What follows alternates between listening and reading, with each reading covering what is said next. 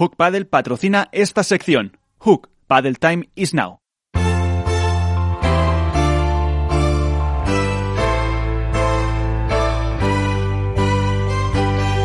Pues debate en el que se incorpora también eh, Alberto Bote de La Dormilona de As. Alberto, ¿qué tal? Muy buenas.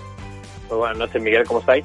Muy bien, aquí con eh, Iván, que hemos estado contando un poco la actualidad y nos hemos centrado un poco en esa eh, pues novedad de confirmar que la Deslas eh, Padel va a tener eh, la Deslas eh, sí el Open de Madrid primero va a tener público en el Within Center.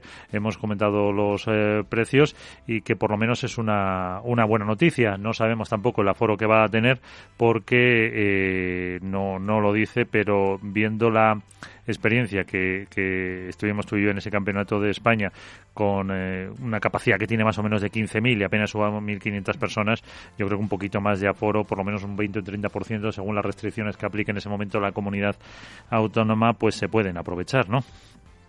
Sí, eh, World Padel Tour lo que lo que anuncia en su página web es que se podrán comprar, si no me equivoco, hasta un máximo de cuatro entradas para personas convivientes y que se mantendrán dos asientos entre esos diferentes grupos de siempre de personas convivientes.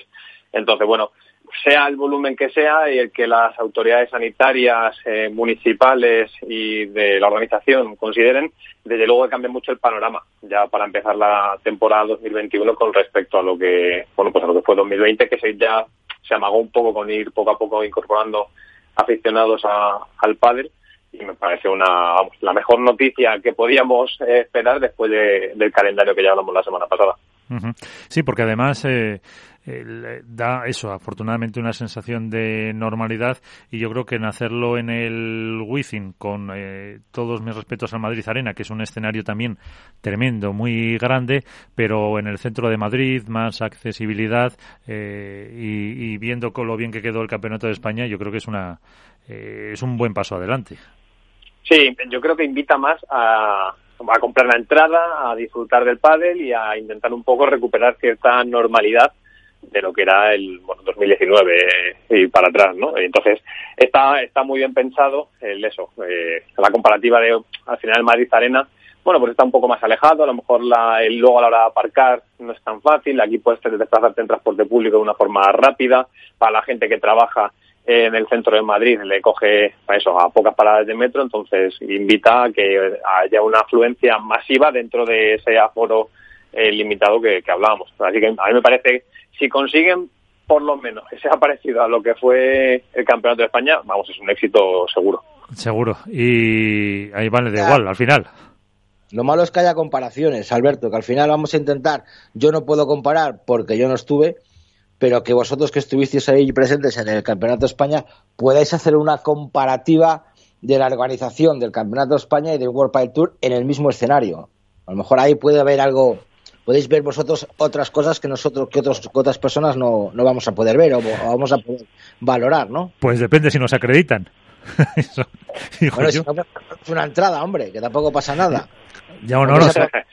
Claro, no, pero me refiero, para hacer la misma comparación, eh, tendríamos que estar un poco con, claro, como eh, organización de prensa, me refiero, para poder, claro. para poder comunicarlo, pero eh, sí es verdad que el, el, sitio invita a ello. A ver, yo, yo lo que creo es que no sé si tanto se trata de comparar, que es inevitable hacerlo, porque está muy reciente todavía el mejor campeonato de España de la historia, eh, pero sí se tiene que mirar en el espejo de todas las cosas que se hicieron bien. O sea, eh, lo decimos muchas veces, pero no deja de ser cierto. El pádel hace muy poco soñaba con poder estar en un escenario como el Center y ahora estamos hablando que en un periodo de apenas seis meses es capaz de celebrar no uno sino hasta dos eventos. Entonces, World Padel Tour que ya trabajó, o mejor dicho, ya ayudó a la celebración de ese campeonato de España, eh, seguro que anotó las cosas que se salieron bien y las que y además hay que añadir toda la capacidad de organización que tiene World del Tour para hacer un circuito como el que está haciendo. Entonces compararlo pues pasará siempre nos pasa a todos pero lo que creo es que tiene que mirarse en el espejo de algo que se hizo muy bien y que sobre todo que, que llegó a, a, la gente y a los medios de comunicación que eso es algo que al padre le cuesta mucho todavía no eh, ser noticia en los telediarios, en los medios de tirada nacional y el escenario, la organización, el ambiente, la situación jugó a su favor e hizo que el pádel fuera, bueno, pues una de las noticias de esa semana. Entonces, World Padel Tour creo que tiene que intentar copiar lo bueno y potenciar lo que es capaz de hacer mejor, claro. Sí, Iván. No, no, no, estoy totalmente de acuerdo. Yo creo que, hombre, van algo, algo nuevo tienen que hacer, algo mm, diferente van a hacer. Yo creo que, que el entorno invita a ello, a, a fortalecer la imagen de, de World Padel Tour, a, a, sobre todo a intentar no igualarlo, porque no sé si, bueno, ojalá lo igualen o incluso, ¿por qué no? Lo mejoren, ¿no? Mejorar. Yo creo que va a haber mucho, va, va a depender mucho de, de la asistencia del público, de las retransmisiones deportivas, de la retransmisión que tengan y que, y que el público asista, ¿no? que se atreva a, dentro de las restricciones y dentro de la complejidad de la situación, que se atreva otra vez a estar en un sitio cerrado, eh, con sus mascarillas, que tienes que estar ahí siete, ocho horas, que no vas a poder comer dentro, que no vas a poder beber una cerveza dentro, porque ahora ya no se puede, te tienes que salir fuera. Yo creo que esa complejidad, esa, esa, ese incordio, pues también puede retraer ¿no? a mucha gente a desplazarse. Yo bueno, yo creo que eso lo tenemos un poco asumido yo, ya. Sí, yo, yo creo, Iván, que si ves los restaurantes en Madrid un fin de semana, te aseguro que creo que no va a ser un problema eso. ¿eh? Yo te tengo que decir que el viernes por la noche no fui a ninguno, pero porque no encontraba sitio. O sea, claro. era imposible. De que tenéis que poder ir a los restaurantes. Aquí, como a las 8 los cierran, no podemos ir a ningún sitio, ni una caña podemos tomar. O sea que nosotros todavía estamos aquí. La semana que viene parece ser que el 8 de marzo quieren abrir ya la hostelería un poquito más, pero yo no sé si hasta las 10 o las 11. Aquí estamos, yo no sé lo que es una cerveza, ni lo que es una terraza, desde hace cuatro meses. bueno, eso, tu salud, tu salud lo agradecerá. Sí, sí, sí, sí, claro. No, pero volviendo a lo del sí. Center, yo creo que, que la gente tiene muchas ganas de, ver a, a, los top, a los profesionales, a los top en, en, este, en este evento, no solo los del Campeonato de España, sino ver a Albela, a Sancho, a, a Paquito, a Dineno, a, Lima, a Tapia en este, en este gran evento y que yo creo que World Padel Tour, pues con alguna sorpresa estoy seguro que algo, alguna carta tiene en la manga para, para llámese iluminación de la pista, llámese colores de la pista, llámese, no sé, algo, algo seguro que alguna carta nos tiene preparados porque bueno, yo creo que el esfuerzo que han hecho este año eh, les va a recompensar y, y algo nos van a sorprender seguro. Sí, porque además eh, el escenario tiene que ser parecido, Alberto, porque, eh, corrígeme, las pistas que se, que se puso eh, en el Campeonato de España era la de Wolpa del Tour, que había tenido en, en la Ciudad del Fútbol de las Rozas, ¿no? Correcto, era la misma, era la sí, sí. Claro, por eso, por eso decía antes que el World Padel Tour fue, ayudó a que se celebrara ese, ese campeonato de España, entonces ya sabe evidentemente lo que el montaje de dos pistas, de hecho yo puedo decir que estuve el lunes, si no me equivoco, en la presentación del campeonato de España, no había ninguna pista de pádel, estaba todavía el parquet de, si no recuerdo mal, de, del baloncesto, y apenas 48 horas después había dos pistas perfectamente montadas para que se jugara de forma simultánea. Entonces eso habla de la buena capacidad que tiene World Padel Tour para organizar un evento o por lo menos el montaje de, esa, de esas pistas de campeonato de España. Y bueno, es que, o sea, me parece, lo, que me parece sobre todo es que es muy inteligente la decisión por parte de World Padel Tour. Eh, de todos estamos pendientes del calendario, un calendario muy ambicioso que ha, ha superado nuestras expectativas y además se empieza el año en un sitio como el Wizzing Center, en la capital, eh, más fácil para todo el mundo para poder llegar, en un año en el que hay, como dice Iván, parejas que todo el mundo quiere ver cómo Vela Sancho, ver si Galán Lebron son capaces de repetir lo del año pasado. O sea, me parece que el escenario para dar el pistoletazo de salida no se me ocurre uno mejor, la verdad. Pues claro. esto. Sí, dime, Iván. No, no, no, no, que estoy totalmente de acuerdo. Creo que el mejor escenario para la puesta en escena es como el Hollywood, eh, el Kodak Center, pues es el Wizzing Center, ¿no? El, un gran evento, en un gran torneo, con, con toda la carne en el asador desde el principio y que puede que marcar el rumbo del resto de, del circuito de, del año de World Padel Tour. Yo creo que sí. Sí, sobre todo lo de público que yo lo considero que es, es eh, pues importante el tener esa, esa opción eh, y que en, si las restricciones lo permiten como también la tasa de incidencia afortunadamente poco a poco va, va bajando eh, en el resto de comunidades autónomas como explicábamos la semana pasada que son las que tienen la potestad de decir si va a haber o no va a haber eh, público en los siguientes torneos pues puedan coger un poquito el ejemplo y tener eh, para el siguiente eh, torneo, que ¿cuál sería? ¿Era el, el calendario después sí. de este? El siguiente torneo, espérate, que no, porque ya me, has pillado. Nos, ha, cogido. No, no, yo también. ya, le tengo, aquí. El siguiente torneo es Alicante. 19 de abril 25 de abril. Oye, la comunidad valenciana, que es una de las que más eh, restricciones tiene puesta, de todas formas, estamos hablando ya que pues, prácticamente es eh, un mes y medio largo. Así que. Sí, que viene después de la Semana Santa, que todo el mundo está como loco con la Semana Santa con salir, veremos a ver la incidencia. Esperemos que, que se controle la gente. Bueno, en Alicante ya hubo el año pasado, cuando fue en Valencia también, un poquito de público, ¿no? No, era cerrado, pero había, ¿te acuerdas que comentábamos que se oían aplausos, se oían gritos de invitados, de gente? Que bueno, pues poco a poco se va incrementando la afluencia de público y, ¿por qué no? En Alicante, pues ojalá veamos. Luego tenemos a Vigo y luego ya viene Santander. Veremos a ver cómo, cómo estamos en, en mayo pero que cambia mucho, ¿eh? cambia mucho el escenario. Miguel y yo lo vivimos en el Campeonato de España, tener público o no tenerlo. Por muy poco que sea, por muchas que sean las limitaciones que se deben cumplir eh, a rajatabla, cambia mucho el escenario y sobre todo creo que influyen mucho los jugadores también. Hay jugadores que a lo mejor... Eh, público, tuyos solos de público. Empezamos a poder ya gritar y los, y los, y los jugadores lo, lo notan. Tuyos solos. Claro. No, no, por supuesto. Pues, y, lo que te digo, que hay perfiles de jugadores que son los que menos, los, menos eh, que prefieren a lo mejor jugar un poco, bueno, pues sin esa presión añadida que tiene de tener a gente eh, viendo lo que hace, pero la mayoría creo que se retroalimentan de, bueno, pues de tener gente en la grada, de cuando haces un buen punto, que recibir el aplauso o las expectativas generadas y que se cumplen. Entonces, pues debe ser jugadores como Paquito, como Lebron, como Lamperti, jugadores que crean esa simbiosis ¿no? con el aficionado y que son capaces de meterse más en el partido gracias al calor que sienten del público, pues eh, al final compone un circuito mejor, que eso es algo que hemos quizá hemos tratado poco y es el esfuerzo que han hecho también los jugadores para hacer de, de la temporada 2020 un espectáculo como el que fue, que no tiene que ser fácil, o sea, es, es su profesión, por supuesto, pero no tiene que ser nada fácil rendir o intentar rendir al mismo nivel que se rendía cuando había 10.000 personas aplaudiéndote. Entonces, para eso Within Center, que, ya digo, Miguel y yo lo vivimos,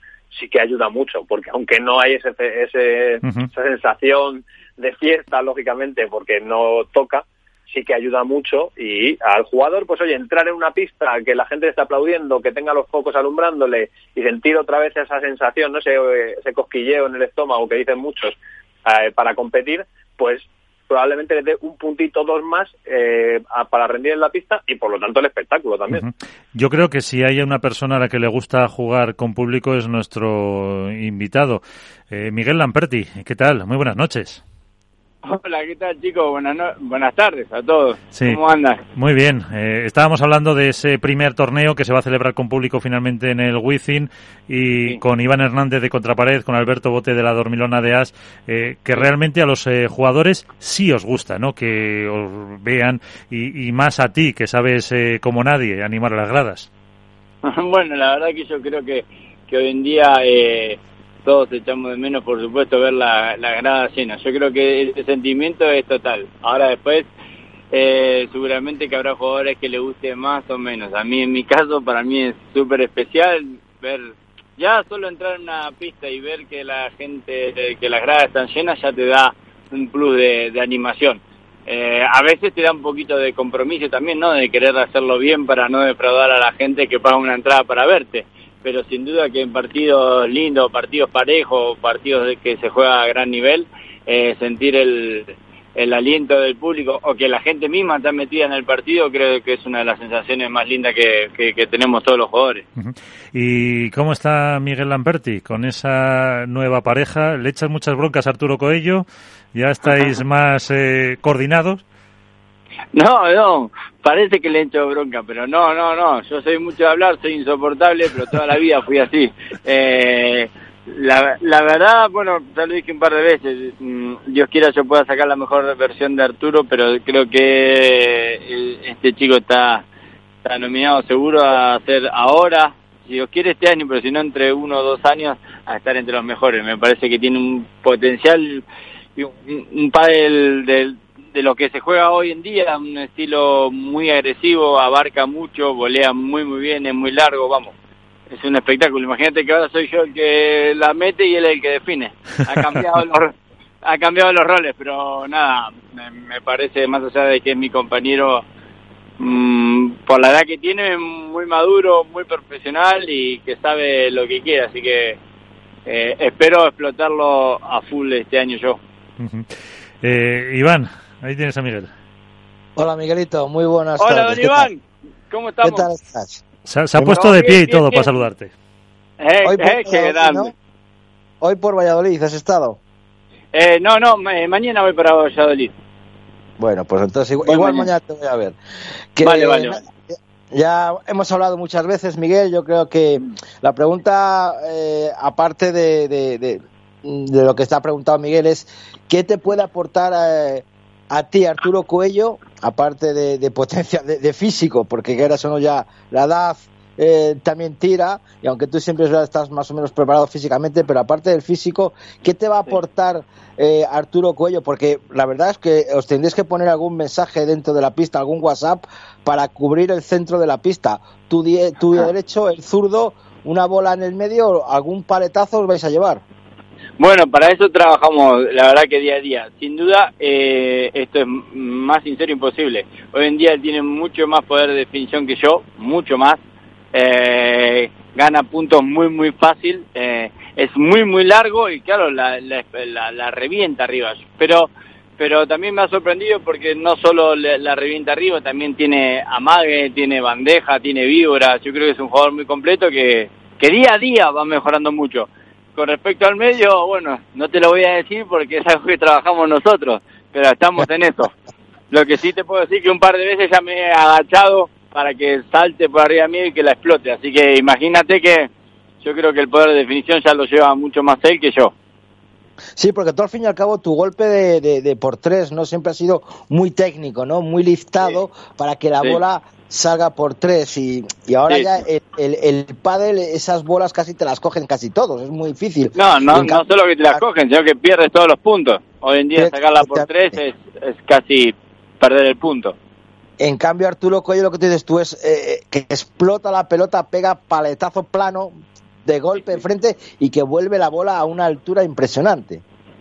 No tengas ni la más mínima duda, porque lo vivo día a día, tiene mucha facilidad para pegarle, claro, son un metro noventa y no sé cuánto, más el brazo, más el largo, más la velocidad que tiene en el brazo, así que eh, imagínate que la, la altura donde él impacta la pelota es mucho más alta que la mía, y como bien dices, yo antes sí le pegaba muy bien por tres, o le sigo pegando más o menos bien por tres, pero el padre ha evolucionado, todos han mejorado y hoy eh, sacarla por tres, digamos que ya es un golpe eh, negativo en vez de positivo. Así que bueno, me toca hacer otro rol a mí. Cuando me quede le pegaré, por supuesto, pero, pero también voy a hacer otra faceta en el juego. O sea que vas a defender más, por así decirlo. Bueno, puede, puede, puede que sí, puede que sí. Bueno, Iván, cuando te vea Iván nos lo chivará. Eh, mañana, voy a ver, luego lo chivo. vale, vale, vale, vale, vale. Iván, vos, vos, nos decís ahí cómo estamos. Alberto. Muy, buenas noches, Miguel, ¿cómo estás? Buenas noches, Alberto, ¿cómo vamos? Bien, bien, todo bien. Oye, eh, hemos estado hablando un poco bueno, de Arturo, de esa nueva generación, ¿no? Que, que está cambiando el pádel pero si echamos la vista atrás un poco, tú eres uno de los precursores precisamente de ese tipo de pádel, ¿no? Por cómo le pegabas a la pelota, eh, la, capacidad que tenías para generar ambiente con el público, dormilonas, eh, willis y demás. ¿Cómo ha cambiado el pádel de hace 10 años, cuando tú eras, no sé si de los pocos, pero uno de los más llamativos que hacía ese tipo de cosas, ahora que están los Galán, Lebrón, Coello, Garrido y compañía? soy un niño, un nene de pecho al lado de ellos. Nada, yo creo que, ah, como te he dicho, siempre he evolucionado. Yo creo que los chicos de hoy son. Eh, mira, yo siempre me reflejo, porque bueno, lo hablamos mucho con Paquito, cuando yo empecé con lo de la pegada, el por tres y esas cosas, o algún firulete que hacía, yo creo que son versiones mejoradas. Después vino Paquito y que la hacía mejor que yo, y le pegaba hasta mejor que yo y hacía la gran Will y el toque. Y después Ahora viene el loco este de Lebrón, que no solo le pega mejor que yo, sino que mejor que casi que Paquito, se arquea más, le pega más, hace más firulete y después salen los que saltan, que está Tapia, está Galán, está Estupa. Yo creo que todo se va evolucionando. Nuestro pádel diríamos que tal vez era un poco más casero que, que el pádel de hoy. Hoy es un pádel más físico, más espectacular, eh, más profesional, tal vez, si se puede decir así la palabra. Hoy los chicos de 17, 18 años todos tienen preparador físico, eh, fisio, eh, psicólogo deportivo, entrenan doble turno. Tal vez nosotros jugábamos muchas horas, pero era un pádel más, eh, diríamos, no sé cuál sería la palabra más justa, más de más de mano, más de colocación, más de un pádel táctico y hoy en día eh, es un pádel más espectacular en todas en todos los sentidos. O sea, ¿con eso quieres decir que vas a dejar a Arturo que haga el trabajo? Si no tengas ninguna duda. Yo voy a hacer todo lo que sea posible para que Arturo eh, pueda explotar su mejor, eh, sus mejores golpes y que nosotros seamos una gran pareja. De eso no hay duda. A mí me da igual si yo ahora le, eh, no le pego y le tiene que pegar él. A mí lo que me importa al final siempre lo que nos interesa es ganar y formar una gran pareja, ¿no? Eh, ¿Os habéis puesto algún objetivo? Sí, jugar bien. Ya está. Con eso para los torneos es suficiente. Es que, no, no sé, pero es que eso, cuando uno se pone a veces objetivo de, viste, de ranking y eso, no, eh, a mí me encantaría eh, ser una pareja muy competitiva y saber que podemos perder en el primer partido, pero saber que le podemos ganar o hacer fuerte a, a todos. Para mí eso es, es fundamental, entrar en la pista sabiendo que tengo la posibilidad de ganar, sea contra quien juegue, para mí eso es espectacular. Para eso hay que trabajar mucho. Uh -huh. Iván. Yo quería hacerte una pregunta. Ahora que vienes mucho a Valladolid y dices que vas a venir mañana, igual incluso el jueves todavía estás aquí. ¿Habéis sí. hablado, habéis coincidido o vais a poder hacer algún partido contra Vela y Sancho que también este jueves y este viernes van a estar en Valladolid? ¿Un partido entre los cuatro justo, para, justo para llamó... entrenar, entrenamiento? Sí, sí, tal cual. Me había llamado justo Sanchito para decirme para jugar este jueves porque vine, yo, yo, no, yo voy el miércoles para Valladolid porque el jueves me voy a Suecia, tengo un evento en Suecia y, y me voy, así que no estoy, pero si, sin duda que otro día vamos a quedar con Sanchito y con Vela para jugar, sí. Bueno, pues ese, ese, ese, yo pensaba, digo, digo, a ver si este jueves, ya que estabas aquí el miércoles, pero ya es el jueves y, y os veía no. a los cuatro, que ya uno de los partidos realmente interesantes sí. porque los comentarios que ha hecho siempre Sancho, que Sancho lleva mucho tiempo también entrenando con, con Arturo o jugando, mezclándose, sí. y los comentarios últimos que ha hecho el Velasteguín de Arturo Cuello, que quieras o no, estaba en su agenda también como posible compañero, todo hay que decirlo. Eh, yo creo que ahí tenéis un partido realmente potente de los cuatro que, que, vais a tener mucho que decir vosotros, porque yo creo que el, el, tú dices que el objetivo es jugar bien, ¿no? Pero yo creo que a lo sí. mejor el objetivo de Coello y Lamperti y de Gustavo Prato es llegar como mínimo a cuartos de final todos los torneos, mínimo cuartos de final. Yo quiero, si Dios quiere, poder ganar la mayor cantidad de partidos, Iván. No, te, no me quiero poner ninguna etiqueta ni nada. Sin duda que el compañero que voy a jugar me parece, de, mm, sinceramente, un pepino. Me parece que este chico mm, puede marcar también una época porque mmm, por lo profesional que es, por la facilidad que tiene para ganar puntos y por lo que abarca, eh, me parece un jugadorazo y muy difícil de jugarle. Entonces, por supuesto tiene cosas para mejorar como todos, pero creo que va evolucionando día a día a un nivel de, de locos. No por nada, si lo dijo Vela, Paquito también lo ha dicho y bueno, tengo esta, la suerte este año de poder jugar yo con él. Espero sacarle provecho al máximo. Con respecto a los resultados, uno no lo puede esperar porque, viste, cuando empieza a rodar la pelotita y empieza el torneo, hay un montón de cosas eh, eh, que hay que tener en cuenta. Lo que sí, las sensaciones antes de, de, de, empezar, te puedo decir que vamos a intentar llegar al primer torneo con todos los deberes hechos, para que cuando empecemos a jugar podamos sacar nuestra mejor versión. Una, una, una, cosita, Alberto, ahora te le dejo a Miguel. Miguel, eh, conociéndote a ti y yo conociendo a Arturo de hace muchos años, que yo a Arturo le he visto jugar con siete añines, cuando empezaba sí. que no podía la, con, con la pala, os habéis juntado dos personas que en el aspecto deportivo os va a, no miráis lo que dices tú, no miráis tanto el resultado, sino miráis bien el compañerismo, el juego. Creo que os habéis juntado dos parejas, y fíjate lo que voy a decir, me voy a arriesgar mucho, que pese a que vayan mal los resultados, vais a aguantar para intentar buscar la solución. Creo que no sois dos personas que, de, que decidís romper la pareja en el segundo resultado más negativo, sino que vais a, a intentar arreglar lo que veáis mal y que vais a ser una pareja de, de futuro, ¿no? De, de, proyecto largo. Ahí, ahí yo no puedo hablar por Arturo porque recién lo conozco hace tres meses. Solo te puedo decir que de él bueno. le destaco su profesionalidad, sus ganas de ganar, que me encantan, y, y su potencial. de mi parte voy a darlo todo para poder explotarlo al máximo a él. El tiempo que él quiera jugar conmigo, por supuesto. No, yo hago por él, pero como le conozco más o menos, es un hombre, un chaval muy apocado, muy, muy relajado, muy concentrado, muy comprometido Sí, y que a lo mejor a, a Arturo el cambiar de pareja a mitad de, de- de curso sería un palo devastador. Esperemos que no, esperemos que podamos jugar todo el año juntos y que podamos, tenemos unos objetivos en común y esperemos que podamos cumplirlo. Alberto. Eh, Miguel, tre- tres preguntas un poco para analizar tu trayectoria. ¿Cuál ha sido el mejor momento o el momento que recuerdas tú con, con más cariño de tu carrera? Esa es la primera. La segunda, ¿hasta cuándo nos queda Miguel Lamperti? Y la ¿Hasta cuándo es, qué? eh, ¿Hasta cuándo nos queda Miguel Lamperti en el, en pádel profesional? Y, ¿Y a qué te gustaría dedicarte una vez que el día de mañana, cuando decidas poner a tu etapa como profesional? Bueno, con respecto a la primera, eh, tengo una mezcla entre la primera vez que también gané un torneo, un World Padel Tour en Argentina, junto con mi familia, y a la vez el Mundial que gané con Argentina, que jugué para la selección por primera vez. Eh, creo que son de los dos momentos más bonitos porque nunca había jugado para la selección y justo me tocó jugar y definir los dos puntos, el de la semi y el de la final. Y bueno, quieras que no, la camiseta tira. Y después eh, me acuerdo mucho del primer torneo que gané profesional acá en España y también el torneo que gané el primero en Argentina que era de, del, en ese momento era el PPT. Eh, eso fue la primera. Con respecto a la segunda, mucha gente me lo pregunta, que me trata, ya me está tratando, me quieren retirar, pero yo eh, el, momento, el momento que sienta que el, el cuerpo, el físico, o que sienta que pueda, que no pueda tener condiciones de ganarle a una pareja es eh, cuando daré el paso al costado.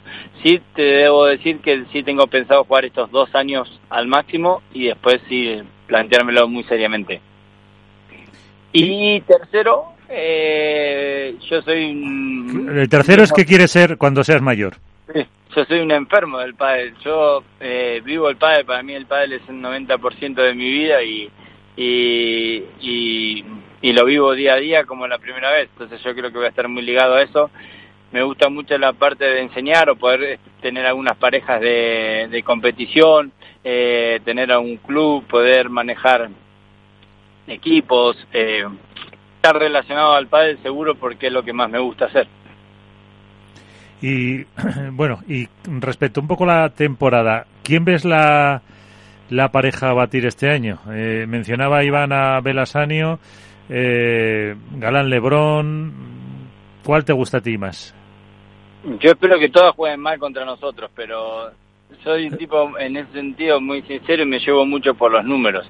Para mí los números siempre mandan y sin duda Lebron y Galán han marcado una diferencia en el pádel que yo no lo había visto hace mucho tiempo. Un pádel, un pádel de los cuales todas las parejas acostumbrar a jugar de alguna forma con nuestras armas para poder combatir el pádel espectacular que ellos juegan. Todas las parejas son muy buenas, todas, pero yo creo que ellos tienen un plus, un plus de, de nivel eh, técnico, físico que, eh, que, que, que, me sorprende la forma de jugar de ellos. Uh -huh. Especialmente Galán es una bestia, eh, me, me, sorprende una locura porque entreno con él y, y, y lo vivo hace cinco años entrenando con él, eh, me sorprende el nivel de Lebron. Pues eh, ahí está la apuesta. No sé si tenéis alguna consulta más, que se nos va también un poquito la cobertura de, de Miguel que está en que está en el coche. Eh, una rápida si tienes, eh, Alberto o Iván. No, no, no, nada, que mañana le veo y que y que mucha suerte para esta nueva etapa, que seguro que con Gustavo Prato, que ya la ha dirigido en otra ocasión, va a seguir mejorando esa, esa ese revés cruzado que tanta falta le hace. Bueno, pues cu cuando le veas a Iván te escondes eh, para que no te vea ver quién, quién hace el medio, quién va al medio y todo eso, para que luego no nos lo sí, cuentes. No, ¿no? pasa nada, no pasa nada, que Iván vea no hay problema, es del equipo, no pasa nada. Muy bien, pues eh, Miguel Lamperti, un placer, que te vaya muy bien y que hablemos mucho este año. Chicos, muchísimas gracias por la entrevista y acá estoy cuando cuando quieran, siempre los atenderé con todo gusto, un placer. Un placer, pues eh, Miguel Lamperti, el de Bahía Blanca, que ahí nos ha contado y yo creo que puede ser una pareja muy interesante eh, para esta temporada, ¿no, Iván? Sí, la verdad que sí, es un, es, una, es un reto bastante importante el que tiene Miguel Lamperti. Yo creo que va a dar un salto de, de calidad a, Arturo y es lo que hablamos eh, muchas veces, ¿no? La, la, mezcla esta que está viendo de veteranía y juventud, de pádel viejo con pádel nuevo, eh, y la verdad va a ser difícil lo que, lo que comentaba Miguel, ¿no? El verle en una posición a lo mejor más retrasada o, más de, de, de, de, invertir el pádel, ¿no? Siempre se ha dicho que el de la derecha creaba y el de la izquierda definía y va a ser difícil ahora o, o extraño el ver que, que, el que va a definir mucho más los golpes va a ser Arturo Coello, el que se va a cruzar al, al lado de Lamperti cuando venga una bola alta, creo que va a ser Coello y a lo mejor a, a Miguel pues le vemos con un casco eh, jugando. Hombre, también porque es zurdo Coello, aparte de la juventud, de la potencia, de la altura, también el que sea eh, es muy atrevido, es, es muy atrevido, Arturo es que es muy atrevido, para la edad que tiene es un jugador, lo que dice Miguel, es muy atrevido, muy osado y que, y que, y que le da igual quién esté enfrente, él quiere aprender, aquí en Valladolid, gracias a Dios, pues eh, se ha creado una escuela muy potente de jugadores profesionales gracias a Gustavo Prato y que, bueno, y ahora la posibilidad de, entrenar, que entrena mucho con Sancho Gutiérrez, que le llama muchas veces Sancho para jugar contra un zurdo, eh, con el cruzado, eh, ahora que va a poder venir eh, incluso el, el, mismísimo Velasteguín, yo creo que, que Arturo va a tener un, un, cambio brutal y que va a ser uno de los, de los potentes, no voy a decir número uno, pero que va a estar en el top 5 en los últimos, en los próximos dos años, yo apuesto por ello, igual que apuesta Miguel Lamperti por él. ¿Cómo lo ves tú, Alberto? Eh, Coello lo tiene todo para estar arriba y además tiene una humildad que es rara, eh, no sé si es rara, bueno, que a lo mejor suena un poco mal, pero eh, le ayuda mucho para poder alcanzar los objetivos a los que está llamado, porque es un chaval muy joven, que ya se codea con la élite y bueno, y eso pues quizá hay algunos perfiles que les, pues, se les puede subir a la cabeza y a él no. Nosotros le, eh, tratamos mucho en el Cupra Fit Final, donde hizo un panel espectacular y aún así eh, lo vivía con una naturalidad y como una oportunidad y con esa ilusión del que está juega muy bien eh, para su desarrollo. Y, y, y, luego, aparte, o sea, no quiero dejar pasar que tendríamos que reconocer desde aquí la figura de, Miguel Lamperti como uno de, esos jugadores que ha llevado el pádel hasta donde están ahora mismo. Y, es que es así. O sea, ver a Lamperti fuera de la pista, ya no dentro, que por supuesto es un reclamo para todo amante de, de, este deporte, pero fuera de la pista que nunca tiene un mal gesto con nadie, que siempre se para a hacerse una foto con quien sea, que charla con los aficionados eh, durante un partido en la grada sin ningún tipo de problema, porque es que eso lo he vivido yo. Entonces, ha creado, es uno de esos jugadores que ha conseguido crear afición dentro y fuera de la pista y que ahora, que poco a poco, pues cada vez estará más en retirada por una cuestión de edad, como es lógico, eh, desde aquí, por mi parte, hay que, hay que hacer las gracias por, por haber ayudado a llegar al. Pues eh, de Miguel Lamperti eh, a otro Miguel, aunque no sé si le llaman Miguel o Miki, eh, Miguel Yanguas, ¿qué tal? Muy buenas. Hola, muy buenas, ¿qué tal? ¿Cómo estamos? Muy bien, hemos hablado con eh, otro Miguel que está con eh, joven, tú otro de los eh, de los bendecidos de, de, de Miguel Matilla con eh, es. ¿Cómo te encuentras? Muy bien, muy bien, muy bien. Aquí en Madrid, eh, nada, entrenando mucho con, con Iván, preparando la temporada y bueno, con muchísimas ganas. Eh, la verdad que muy contento, muy buenas sensaciones y nada, poco a poco, un poco llevando todo para adelante y, y nada, muy bien, muy contento. Eh, jugaste hace dos temporadas, ¿no? En 2019. Sí, bueno, llegamos jugando desde que éramos prácticamente Benjamines, jugamos el primer campeonato del mundo de Benjamín eh, juntos y bueno, hemos jugado muchos años juntos, nos separamos en 2019, eso es, y bueno, hemos tardado un poco en volver a, a juntarnos, o sea que la verdad, muy contento de, de jugar otra vez con, con Iván. Uh -huh. eh, y otro Iván, Iván Hernández, contra pared. Hola Miguel, muy buenas tardes, muy buenas ¿Qué? noches. ¿Qué tal, qué tal Iván, cómo estás? Bueno, la verdad que, que es un placer hablar con, con, otra de las futuras promesas de, del, pádel, del pádel mundial, ¿no? Después de, del 2019, donde conseguisteis eh, Iván y tú entrar en un, en un cuadro en un cuadro final, luego pues has tenido los mundiales, eh, yo creo que, que, has tenido luego en el año pasado tuviste cuatro cuadros y dos octavos de final y terminaste sí, sí. en el Racing el número 49 Yo creo que la trayectoria del año pasado con Aris Patinetes fue realmente de enseñanza, ¿no? A lo mejor también, o de aprendizaje. Ahora quieres volver a retomar el camino con, con Iván por, por, por, por amistad, por algún motivo especial, por, por ver de qué sois capaces dos chavales jóvenes. ¿Por qué la vuelta con Iván? Bueno, eh, sí, como, como tú dices, Iván, sí, la verdad que muy, muy contento del año que hice el año pasado eh, eh, con Aris. La verdad que llegamos a a un muy buen nivel, eh, ahí lo demostramos en el octavo de final que hicimos en Alicante en el Madrid Open. Eh, y luego muchos muchos cuadros finales que se jugaron el paso octavo, ahí tuvimos muchas oportunidades, pero bueno, eh, contento, eh, ahora también decir, eh, hoy he empezado otra vez con Iván, un proyecto y bueno, al final teníamos esa base y, y bueno, yo creo que podemos tener una pequeña ventaja con, con el resto de parejas porque ha habido muchos cambios y creo que teniendo esa base con Iván de jugar juntos podemos hacerlo realmente bien, ¿no? Entonces, eh, sí somos muy amigos, de verdad, eh, y bueno, creo que tenemos una muy buena conexión dentro de la pista y, y creo que nos compenetramos muy muy bien entonces bueno eh, con mucha ganas y bueno eh, impaciente por empezar ya en, en, Madrid en abril ¿Te ha supuesto mucho cambio el, el estar en Madrid? Sí, sí, sí, sí, sí. Bueno, yo soy, de hecho se lo comentaba a Miguel Matías, eh, que muy, somos muy amigos, muy buenos amigos. Sí, es al final de pasar de estar ahí con tus padres, con tu familia ahí en Motril, de no que te lo tengan todo preparado, ¿no? Pero aquí que al final te tienes que independizar. Llevo creo que casi ahí dos años ya prácticamente independizado y al final eh, sí, es, es, un gran cambio, tienes que organizar todo muy bien, tienes que tener todo muy bien estructurado, Madrid es una ciudad grande, no hay tiempo para, para perder durante el día, entonces al final sí, es verdad que es un cambio gigante y nada, lo estoy llevando muy bien, con bastante naturalidad y, y muy contento, ¿no? Alberto. Muy buena, Miguel, ¿qué tal? ¿Cómo vas? ¿Qué tal, Alberto? ¿Qué tal? Eh, a ver, yo, yo tuve la suerte de, de disfrutarte en el Cupra Finals, eh, que a cuartos de final, si, si no me equivoco, sí. Iván y tú. Eh, y eh, me parece un poco la antesala quizá de lo que va a ser esta temporada 2021. Un pádel eléctrico, un pádel muy ofensivo, muy al estilo, eh, bueno, pues a lo mejor lo que están marcando los Lebron y Galán, con pues, evidentemente vuestro sello, que ¿Qué, ¿Qué, piensas que os puede deparar ese estilo de juego en esta temporada? Y si sois a lo mejor ese, esa continuación de lo que llamamos eh, Miguel Mati y yo la, la, new, la New Wave.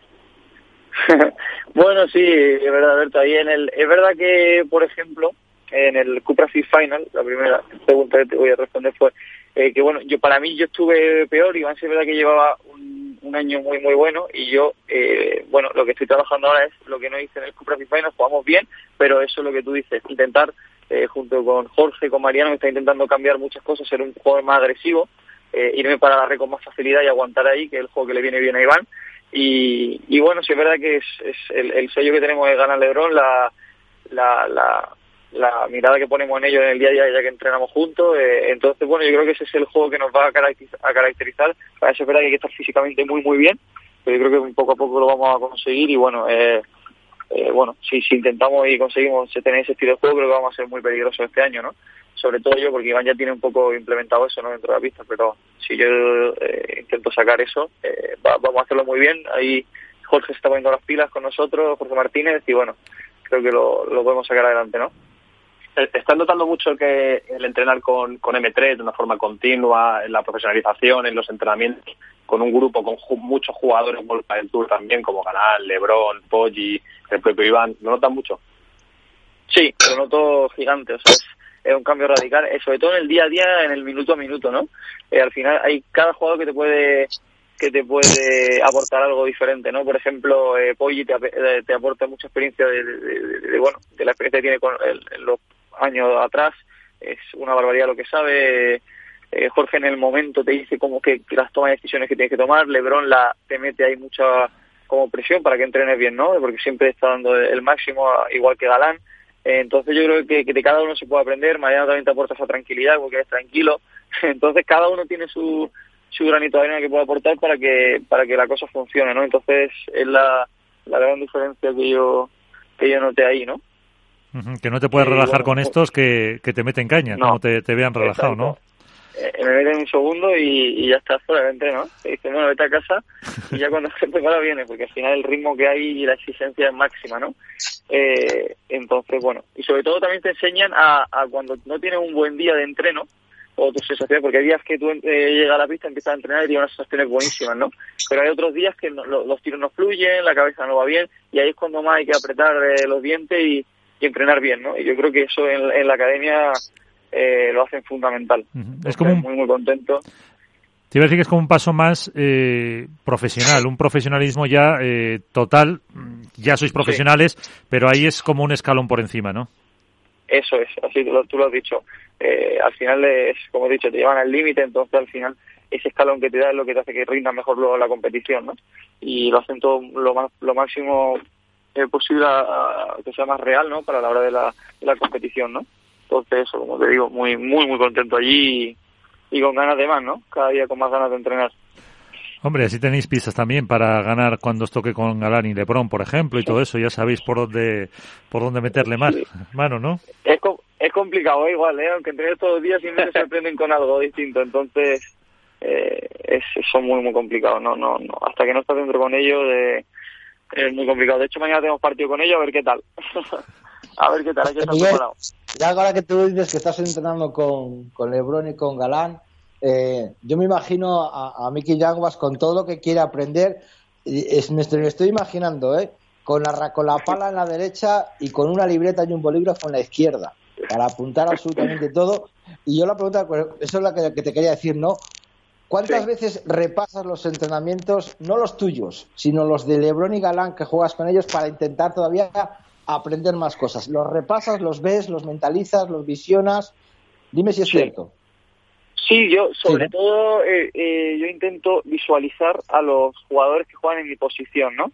Eh, a, a lo visualizo mucho menos, pero es verdad que a, bueno, me gusta mucho, yo a mí en el pasado me ha gustado mucho Sancho, la forma que tiene de jugar, pero entiendo que el pádel, si no tienes la magia esa de Sancho, tienes que adaptarla un poco más a la facilidad que tiene LeBron con tiros sencillos y, y la, la, cómo lee el juego eh, adaptarlo a la rapidez y bueno, y luego obviamente que tira sus tiros eh, con, mucha firmeza. Y eso es lo que estoy intentando visualizar mucho más a Lebron, al ser jugador de drive como yo, y es complicado, pero bueno, intentando implementar cosas que tiene él. y bueno, creo que, que, al final la visualización también ayuda mucho a la hora de competir. Muy importante. Como visualices mucho el remate te va a acabar doliendo la espalda, ¿eh? Como te no, tanto como él. Eso, eso está más complicado, pero pero intentaré poco a poco, ¿eh? el remate más poco a poco. Sí, fíjate que hablábamos antes con Lamperti y le preguntaba yo, pues eso, por si veía más favorito a Belasanio y dice que no, que Galán Lebron ahora mismo es la, la pareja a batir, la pareja eh, número uno dentro de, de lo que es eh, esta temporada, lo que va a ser esta temporada. Sí, para mí eso, más que nada porque la temporada anterior ya implementaron un nuevo sistema de juego eh, que es diferente a todo lo que se ha visto siempre. Entonces, por eso es por lo que lideran ahora mismo el, el pádel, ¿no? Y hasta que no venga otra pareja que pueda contrarrestar los tiros que tienen, van a seguir ganando. Y esto funciona así. No son matemáticas, pero es lógica, ¿no? Al final, si es la pareja que, que juega con más, eh, bueno, velocidad, eh, tiempo de reacción, eh, al final, bueno, llevan al límite a cualquier pareja y hasta que hasta que no se va a contrarrestar eso va a ser complicado. Pero bueno, Alberto. Eh, venga, eh, tú, tú, eres, tú, eres, de los que te mojas y tienes desparpajo. Eh, siendo, ambicio, siendo ambicioso, ¿qué, ¿qué resultados habéis hablado Iván y tú? De decir, joder, a ver si esta temporada consiguiéramos hacer unas semis, eh, llegar a una final. ¿Qué habéis hablado? Mira, sinceramente lo voy a contar. Eh, me noto tan tan confiado con Iván y con tantas buenas sensaciones que yo le he dicho, mira Iván, eh, obviamente, si el ranking sorteo del año pasado eh, se hubiera mantenido, hubiéramos estado a la pareja 15, 16, 17 quizás, ahora estamos pareja 25, 26 por el ranking que han hecho, no han tirado para atrás, pero bueno, eh, nosotros vamos a empezar el primer torneo de previa queriendo hacer cuarto de final, ¿no? Y, y obviamente es, es una meta difícil, pero yo creo que con las sensaciones que estamos teniendo los dos juntos podemos conseguirlo, ¿no? Eh, yo creo que estamos entrando para hacerlo, estamos a un nivel bueno estamos siendo sobre todo constantes y yo creo que podemos conseguirlo. Eh, está la pareja muy dura, pero bueno, yo el, objetivo que le he puesto a Iván, bueno, eh, adentrarnos y mantenernos ya en el cuadro final lo antes posible, intentar meter cuarto y, sobre todo intentar ser lo más competitivos posible y que vean que todo el partido estamos ahí, ¿no? Y ser mentalmente los más fuertes, ¿no? Al final yo creo que esa es la clave. Entonces, bueno, eh, objetivos, meternos pareja 15, ¿vale? si, si, bueno, si se pueden jugar todos los torneos y, no hay problemas. Pero bueno, yo creo que eso, ser lo más competitivos con las parejas de arriba. Es el objetivo, el objetivo principal. Y a la vez también el, eh, ese trabajo mental para eh, no venirse abajo si al principio por lo menos no salen los resultados. Exacto. Que, lo mismo que, que, en un sentido también para el otro. Exacto. Y que vean bueno los contrarios que estamos que estamos tirando nuestros tiros, el partido vaya bien, vaya mal y que estamos haciendo nuestro patrón de juego y en lo que creemos, ¿no? Y al final eso nos va a llevar a tener buenos resultados. Es fácil decirlo, difícil hacerlo, pero creo que lo podemos conseguir. Entonces, bueno, muy contento con lo que estamos haciendo hasta ahora y bueno, poco a poco.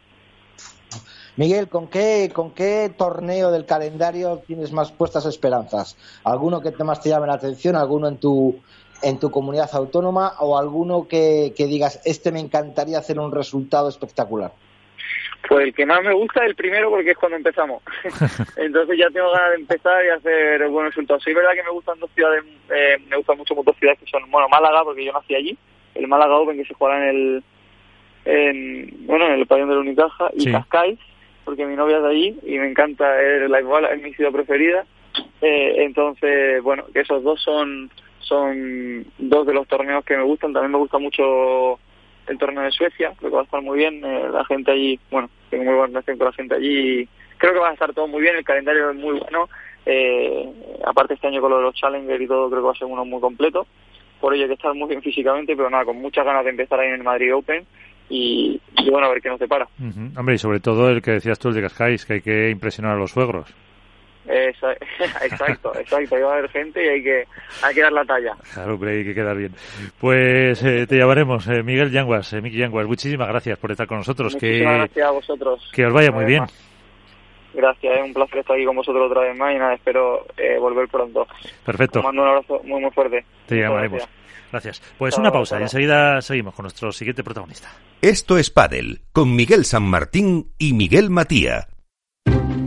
Inversión inmobiliaria acompaña al mercado inmobiliario en este nuevo ciclo. Todos los jueves de 10.30 a 13 horas, el inversor encontrará las claves para realizar su mejor inversión. La mañana de los jueves en Capital Radio tomamos el pulso al sector inmobiliario. Noticias, análisis de mercado y debates donde los protagonistas del sector podrán contar en primera persona los retos a los que se enfrenta el ladrillo. Inversión inmobiliaria pone la voz al sector inmobiliario. Aquí en Capital Radio.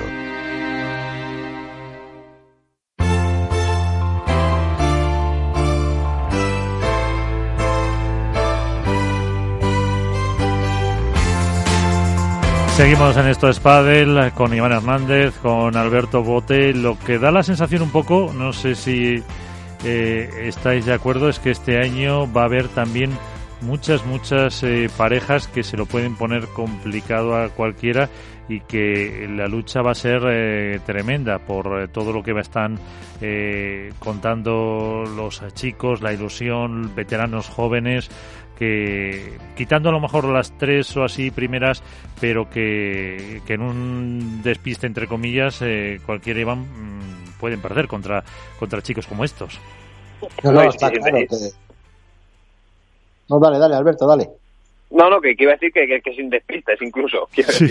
que, que es que el pádel los, los últimos años ha vivido en ese em, estatus en el que los jugadores veteranos dominaban el escenario por, como decía eh, Lamperti, por una cuestión de, bueno, de pádel estratégico, en el que era eso lo que predominaba, pero esa eh, New Wave eh, ha llegado para quedarse con el pádel. esa es la realidad, tardará más o menos, pero es la evolución lógica de, de las cosas y cada vez es más rápido. Los Galán y Lebron no son más que la punta de lanza, Galán, Lebron, Tapia y, compañía, son la punta de lanza de toda esa generación que ha, que ha nacido con el pádel, que ha entrenado eh, desde muy pequeñitos jugando a pádel, que como eh, se ponen con el físico de siendo muy jóvenes, que compiten siendo muy jóvenes y que han dado ese salto cualitativo que se que demandaba el propio deporte en los últimos años y que desde hace un par de temporadas más o menos ya empezado a ser una realidad. Y si no es 2021, que yo creo que va a ser la temporada en la que cada vez vamos a ver más jugadores eh, de los que denominamos jóvenes, en torno a los 20, 20 y pocos, entre, la, entre las primeras posiciones, vamos, sin ningún tipo de duda. Fíjate, los dos, eh, bueno, los dos, hemos hablado con Yanguas, hemos hablado de Coello con Lamperti, eh, son del año 2002 y 1,90 de, de estatura. O sea que tienen, fíjate, eh, van a cumplir este año los eh, 21 años. O sea que son eh, jovencísimos.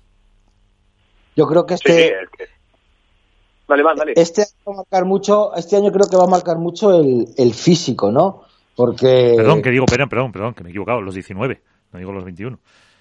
Los 19 años, que tienen 18. lo que está diciendo que va a marcar mucho el físico, ¿no? Eh, esta nueva hornada de gente que viene entrenando, que lo que dice eh, Alberto desde chiquititos, con preparadores físicos, con nutricionistas, con psicólogos, y lo que ha dicho Miguel, que lo ha dejado así pasar como muy de soslayo, ¿no? En la parte del calendario tan apretado que va a haber este año de, de, de World Pile Tour, más los seis Challengers, más los FIP Stark, o sea, van a tener demasiados torneos juntos que veremos cómo respeta el físico y que, por Dios, que no haya muchas lesiones porque tanto esfuerzo, viajes, eh, concentraciones, eh, torneos, puede que a estos chicos que van con tanta hambre, con tanto ímpetu, con tantas ganas de conseguir puntos, de subir en el ranking, a ver si a alguno no le pasa factura, ¿eh? A ver si a alguno no le pasa factura. Yo ahí lo dejo. Hombre, Iván, Pero, si con eh, 19 años no, no, no te aguante No, a no. mí o a ti, pero si con 19 años... eh, Es igual, no es lo mismo, es igual, cuando tengas 19 años, Miguel, el nivel del profesionalismo que ha llegado ahora mismo el pádel es tan elevado que físicamente tienes que estar como una bestia y psicológicamente también. Ten en cuenta que la mayoría de estos chicos con 19 años también están estudiando, tienen que estudiar, tienen que forjarse un futuro, independientemente de que se busquen, eh, que ojalá todos consigan vivir del pádel, pero que todos estos chicos están en universidades, están en exámenes, tienen que compaginar muchas cosas y que todo eso mm, el cuerpo lo va cansando, va cansando. Yo no es por ponerme ninguna medalla. Yo cuando jugaba al rugby a- al máximo nivel, entrenaba cuatro días a la semana, fines de semana viajes, estaba trabajando, em- al final estaba trabajando, al principio estudiaba y, y eso, eso cansa, eso pesa, el levantarte todos los días a las 7 de la mañana para ir a, a la universidad, por la tarde tres horas de entrenamiento, luego viajes, eso va mellando y tienes que tener mucha, mucho, mucho orden, sobre todo mucho orden en tu alimentación, en tu, eh, y en todo. Te estoy hablando de dos deportes totalmente distintos, como es el rugby, que te tomaba siempre las cervezas después de, de- de- de entrenar y, y todo, y aquí en el pádel que es todo muy riguroso, que no se les ocurre tomarse una cerveza después de entrenar ni locos. Por eso te digo que vamos a ver cómo llegan todos estos cuerpos y cómo aguantan. Sí, pero Iván, para, para mí la gran diferencia es que a mí siempre me ha gustado eh, sí, eh, simbolizar la figura del deportista de pádel en, eh, en porque creo que re- reunía todos los requisitos para ser eso, un deportista de élite. No digo que el resto no lo fueran, pero que era quizás la figura más exponencial de lo que era el mundo del pádel. Y ahora todos estos eh, chavales que empiezan a salir han copiado esos patrones. Copiaron a Vela, copiaron a Paquito, eh, a los Polli, como decía antes Yanguas. Entonces, se lo están tomando muy en serio desde muy jóvenes y son eh, el prototipo ideal de ser, de ser un deportista profesional. Otra cosa es que luego sean capaces de llegar más lejos o quedarse antes. Pero tienen las condiciones físicas, técnicas, psicológicas también, porque trabajan ese aspecto que antes, tú lo sabes, hace no tanto, 10 años, bueno, y menos, en el pádel, eso era una quimera, o sea, era una faceta que no se cubría en muchos casos. Y ahora, sin embargo, está todo muy milimetrado para sacar el, el mayor rendimiento de un jugador, tanto en academias como puede ser M3, que lo mira todo al detalle y que saca eso, optimiza todos los recursos que puede desplegar un jugador de pádel, como los, los propios entrenadores profesionales, que son conscientes de que ya no vale con tener mano, con tener un físico privilegiado, con romper la bola cada vez que, vuela. Y ahora hay mucho más, hay mucho más. A mí me- eso me lo contaba un jugador profesional hace años, que me que compartió proyecto con bueno pues con uno de los veteranos ya que está por encima de los 40 con Polly concretamente y me decía lo que he aprendido este año eh, no es tanto lo que ha pasado dentro de la pista que ha sido muy positivo sino lo que he aprendido fuera el dar un paso adelante y darme darme cuenta de que es importante cenar y qué cenar eh, cuando tengo que ir a acostarme antes de un torneo o la semana de entrenamientos que tengo que hacer doble sesión entonces, eso antes era algo, bueno, pues que pasaba en perfiles muy concretos. Ahora mismo, los Yangua, los Ramírez, los Garrido, los Coello, eh, todos, todos estos, es que viven por y para el pádel. Son unos enamorados del pádel, han crecido con ello y además tienen todas las herramientas para, para llevarlo a cabo.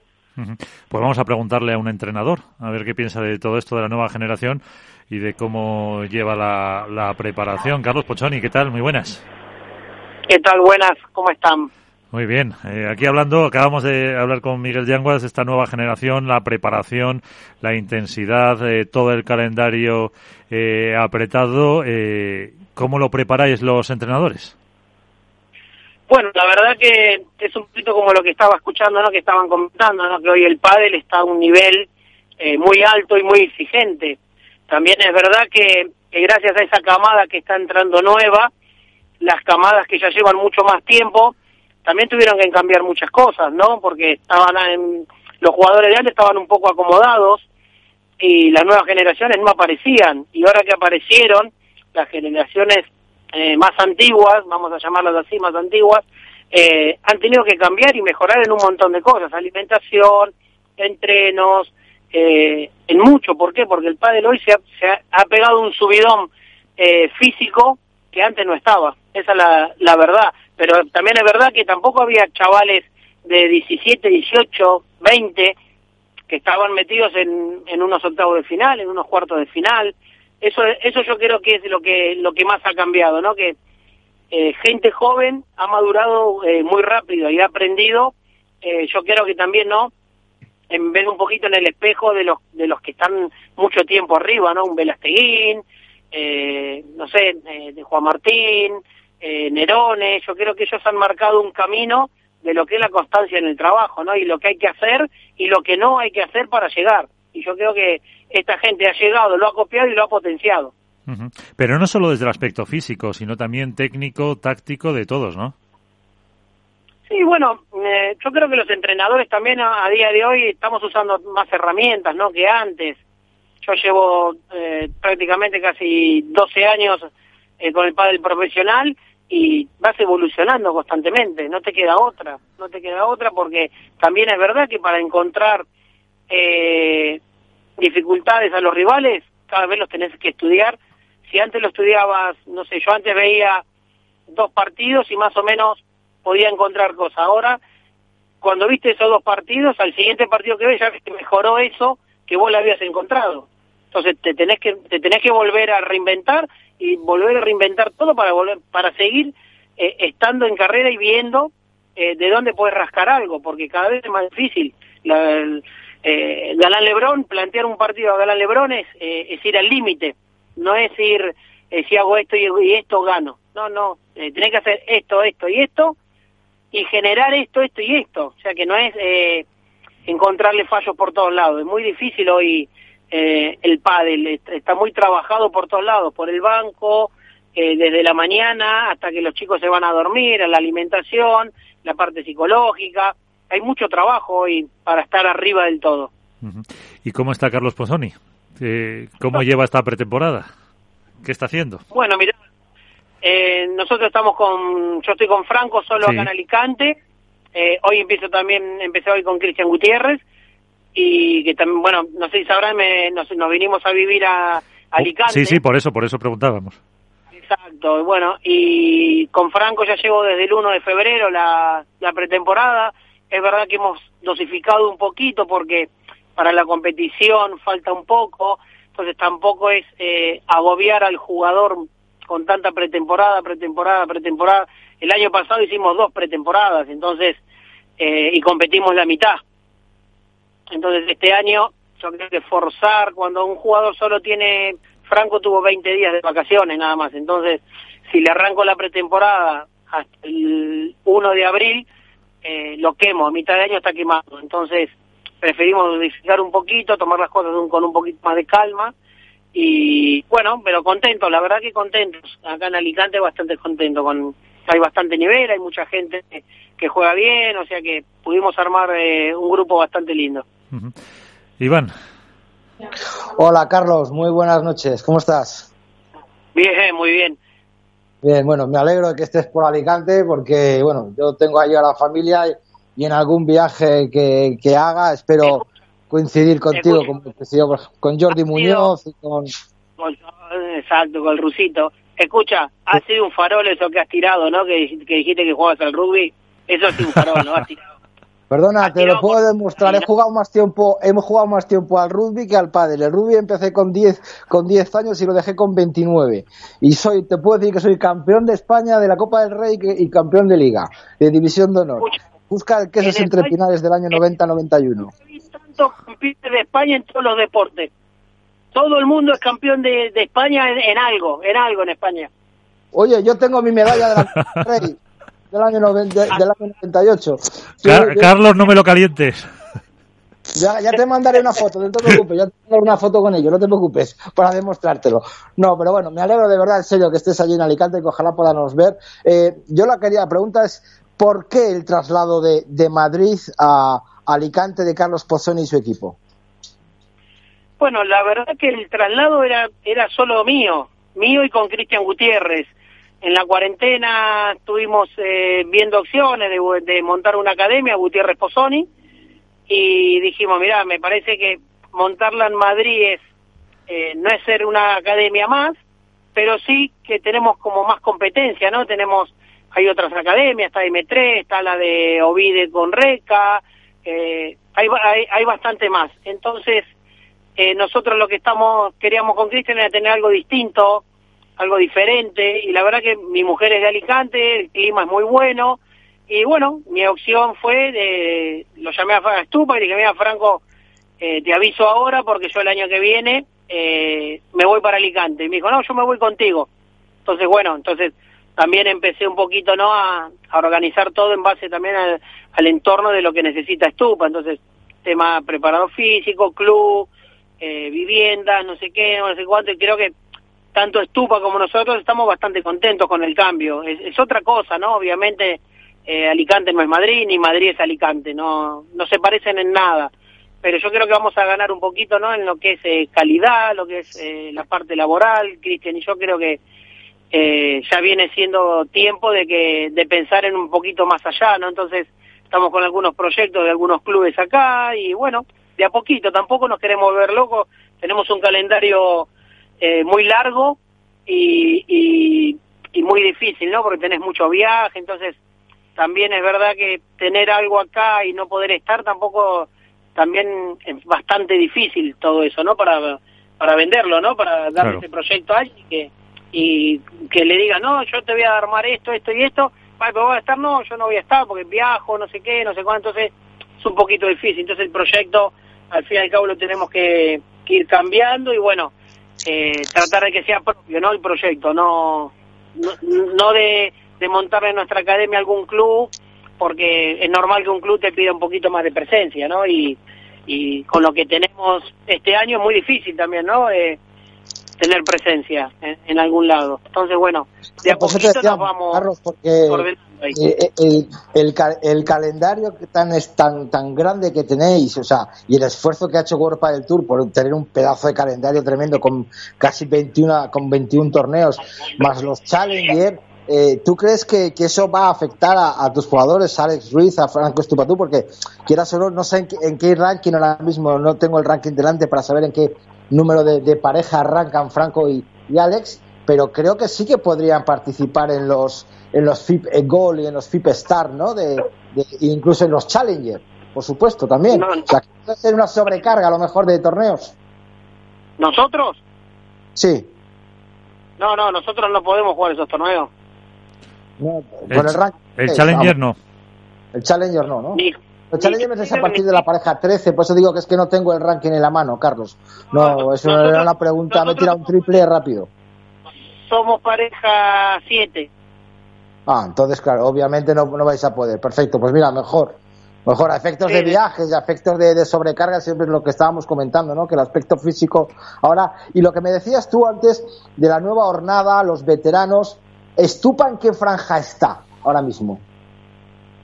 Mira, para mí, Estupa es un jugador consolidado, lleva muchos años ya ahí arriba, dos años con Cristian siendo pareja 5 y a ratos pareja 4 y 3 eh, con Mati lo mismo, pareja 4, pareja 5, con Sancho pareja 3. Eh, eh, o sea que para mí Franco es un veterano sin serlo.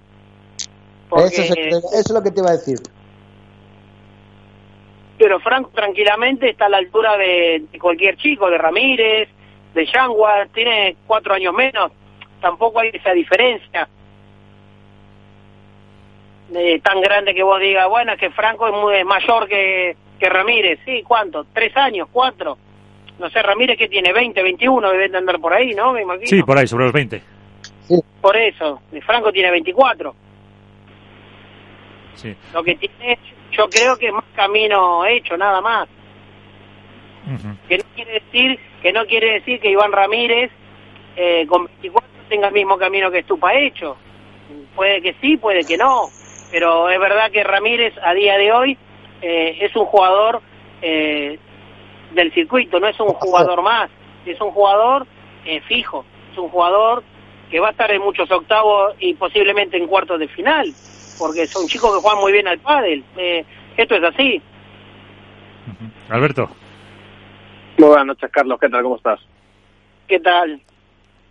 Mira, estamos justo, estamos justo hablando de Stupa y de, bueno, es obvio que fue uno de los jugadores más jóvenes en, no sé si en debutar en el circuito, pero por lo menos en conseguir títulos y llegar arriba. Y quizá por eso esa sensación, ¿no? De que es más mayor de lo que es, apenas tiene 24 años, etcétera, una de Galán, de Lebron, o sea, de esos, esos jugadores que están cambiando el pádel. Eh, y quizá por ello, por una cuestión de ranking, por todo lo que ha conseguido siendo tan joven, a muchos les ha chocado el que elige, que bueno, su nuevo compañero sea Alex Ruiz, que es un gran talento en el pádel, pero por una cuestión de ranking, bueno, pues estaba a lo mejor en posiciones más bajas de las que él eh, optaba al haber jugado con Sancho, que había sido un número uno. ¿Por qué se da situación? ¿Qué, ve, ¿Qué veis o qué ve Franco en Alex para empezar un proyecto nuevo? Mira, yo te cuento un poquito cómo es la historia. Nosotros, eh, en el torneo de Menorca que ganan Franco y Sancho, ¿vale? Eh, Franco y yo ya teníamos decidido eh, que el siguiente año íbamos a cambiar. ya en ese torneo se lo comunicamos a Sancho y, bueno, nosotros ya teníamos puesta eh, la mirada en uno o dos jugadores. Eh, no se dieron con esos dos jugadores que queríamos y, lo que hicimos fue con Franco hablar y ya hacía años que Franco me hablaba de Alex, que le gustaba, que quería probar con un zurdo, que que le gustaba cómo era Alex, entonces eh, dijimos, bueno, yo creo que es el momento de apostar. Y en el torneo de Barcelona eh, cerramos con Alex. Y después es, verdad que recibimos llamados de otros jugadores, eh, algunas opciones que podrían haber sido mejor o no, pero con Franco dijimos, mira, hicimos esta apuesta en, en, en el torneo de Barcelona, vamos a mantenerla. Y después, bueno, si sale mal, sale mal, pero por lo menos intentarlo y por lo menos eh, tener un poco de palabra, ¿no? Que es algo que es muy difícil de encontrar, ¿no? Esto no quiere decir que vos juegues mañana con tu compañero y al cuarto torneo cambies. Eso no quiere decir eh, que no lo vayas a hacer, porque obviamente después hay que competir, hay que jugar, eh, tenés que ver si, si tu compañero en los momentos importantes responde o no responde. Eso también hace mucho a la pareja, ¿no? Y nosotros mm, quisimos eh, mantener lo que dijimos y, bueno, de hecho eh, lo hemos hecho, ¿no? Em, hemos recibido llamadas de jugadores hasta con dinero y hemos dicho que no, porque creemos que, que el apostar por lo que uno ve eh, va más allá del dinero o de, o, de cómo te vaya. Yo he visto parejas eh, que se han formado y los dos son muy buenos y jugar mal. ¿Y cómo les ves ahora lo que has eh, podido de los entrenamientos de, de Stupa y Alex en los partidos que hayan podido jugar de preparación? Bueno, mira, la verdad que no hemos jugado mucho juntos, hemos estado una semana en Fuengirola y otra semana en Madrid. En Fuengirola fue un poquito más adaptación, o sea, entrenar juntos, eh, hacer bastante ejercicio con dos sparring y eso, y en Madrid jugamos cinco partidos. Y bien, bien, la verdad que bien, la verdad que bien, es distinto, nosotros venimos de Alicante y, y claro, la bola la, la tocas y no la movés. En cambio, en, Madrid la tocás y sale disparada. Entonces, todavía nos falta esa adaptación a nosotros. Yo creo que a Alex le pasa más o menos lo mismo por el tema de la humedad. Pero mm, el resumen fue positivo. Jugamos cinco partidos, ganamos tres. Eh, hubo momentos que hemos jugado muy bien, momentos que hemos jugado mal y hemos sabido reordenarnos otra vez para terminar jugando medianamente bien y eso es lo que nos falta, ¿no? Eh, sufrir un poco más, juntarnos. Ahora viene por equipo de en Barcelona, que están en el mismo equipo. Creo que van a jugar algunos partidos juntos, todo. A ver, hay que rodar. Al fin y al cabo, esto es rodar y, y, y pasar horas juntos dentro de una pista, en los viajes, conocerse, que la química empiece a funcionar, que eso también es muy importante, que los dos vayan por el mismo camino. Son muchas cosas para que la pareja juegue bien. Carlos, es el primer proyecto en el que Franco tiene que llevar el papel de líder, o por lo menos así lo entendemos el resto. Ha jugado con Mati, con Cristian, con Sancho, con jugadores mucho más experimentados en los, bueno, en unos proyectos en los que probablemente él tenía que un proceso de aprendizaje y lucía en momentos concretos.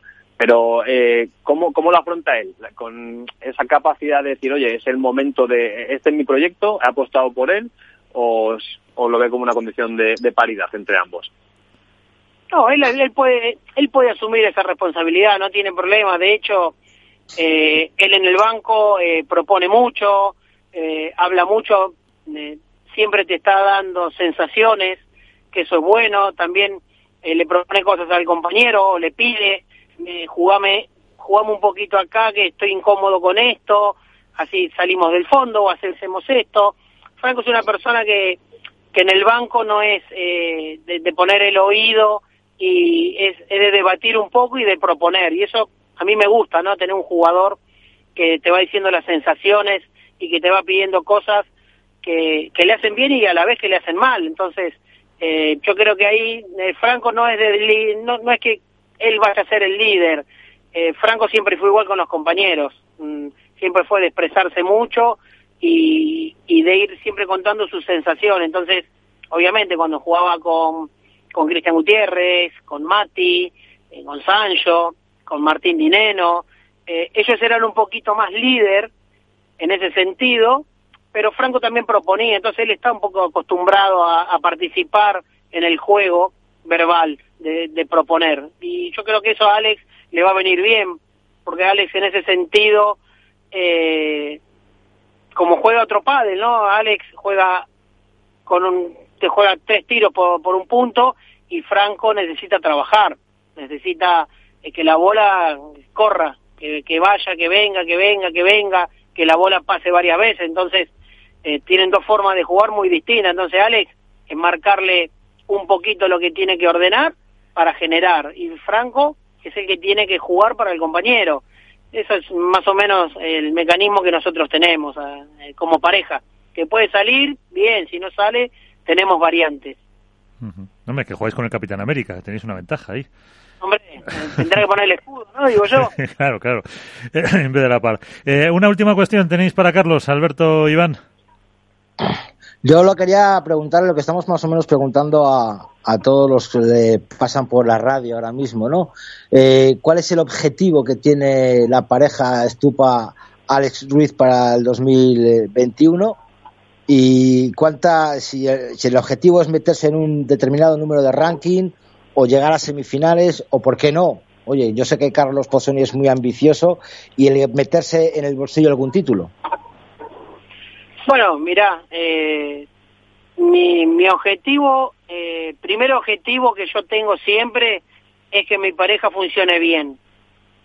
Que mi pareja eh, juegue su pádel no Después, si se gana o se pierde, bueno, eso ya se verá, pero que mi pareja juegue bien, eso es lo que a mí siempre me interesa, ¿no? Y después como objetivo eh, a día de hoy es eh, meterme dentro de las cuatro primeras parejas, que creo que, que creo que si las cosas nos salen medianamente bien y, como, como pretendemos, eh, podemos optar por esa plaza. Me parece realmente ambicioso y loable, ¿no? El, el optar a eso con, con, todas las parejazas que hay arriba, ¿no? Porque de todas las parejas que hay allá arriba, ¿cuál te crees tú que es la que se va a seguir marcando la diferencia? ¿Se van a seguir siendo Juan y Lebrón? ¿O, o, o la irrupción de Sancho y Vela? ¿Cuál va a ser, crees tú, la pareja a batir este año? Mira, yo te, te digo una cosa, para mí, eh, yo tengo ganas de ver un año normal, ¿no? Lamentablemente en el 2020 no pudimos tener un año normal y, se jugaron cosas muy raras, ¿no? 10 torneos, ranking nuevo. Eh, yo creo que un, circuito con 20 etapas te da para, para ir dándote cuenta, ¿no? Quiénes son las parejas que se van a consolidar y, cuáles no. Eh, para mí, Lebron Galán, eh, este es el año que ellos en realidad tienen que demostrar que son los número uno reales. No es que no lo sean, pero en un, en un circuito de 20 etapas, eh, es cuando vos decís, eh, ¿cuántas gané? 12. Bueno, soy el número uno. ¿Por qué? Porque gané la mayor cantidad de torneos. Eh, en, ¿Qué es lo que pasó el año pasado? No son los que más torneos ganaron, terminaron como número uno. Pero yo creo que hay parejas que, por ejemplo, el año pasado no llegaron a competir bien. Paco y Pablo no compitieron bien el año pasado. Arrancaron muy bien y el parate después eh, como que no como que no volvieron a enganchar eh, con las expectativas que tenían, ¿no? Que para mí era una pareja que eh, podía estar mm, peleando el uno tranquilamente todo el año y al final tuvieron malos resultados. Para mí Sancho y Franco anduvieron a picos, compitieron muy bien de semifinal para arriba y compitieron muy mal de, de octavos de primera ronda, compitieron mal. Hemos tenido eh, muchos octavos, hemos tenido creo que dos, y una primera ronda. Eh, yo creo que una pareja que aspira al número uno no puede perder en primera ronda y en octavo. Eso es eh, lo que demostró Galán Lebrón, que no te perdieron eh, en un torneo no antes de cuarto de final, y creo que cuartos tuvieron uno, ¿no? O ninguno, sí, o ninguno. El Cerdeña, el Cerdeña, si no me equivoco. Cerdeña fue semi, ¿no? Pues yo creo que fueron todos en semi. Por eso te digo, esa es una pareja que al fin y al cabo te demuestra que son regulares. Que es una, eh, que es una pareja eh, que siempre eh, funciona muy bien y compite muy bien y compite siempre para ganar el torneo.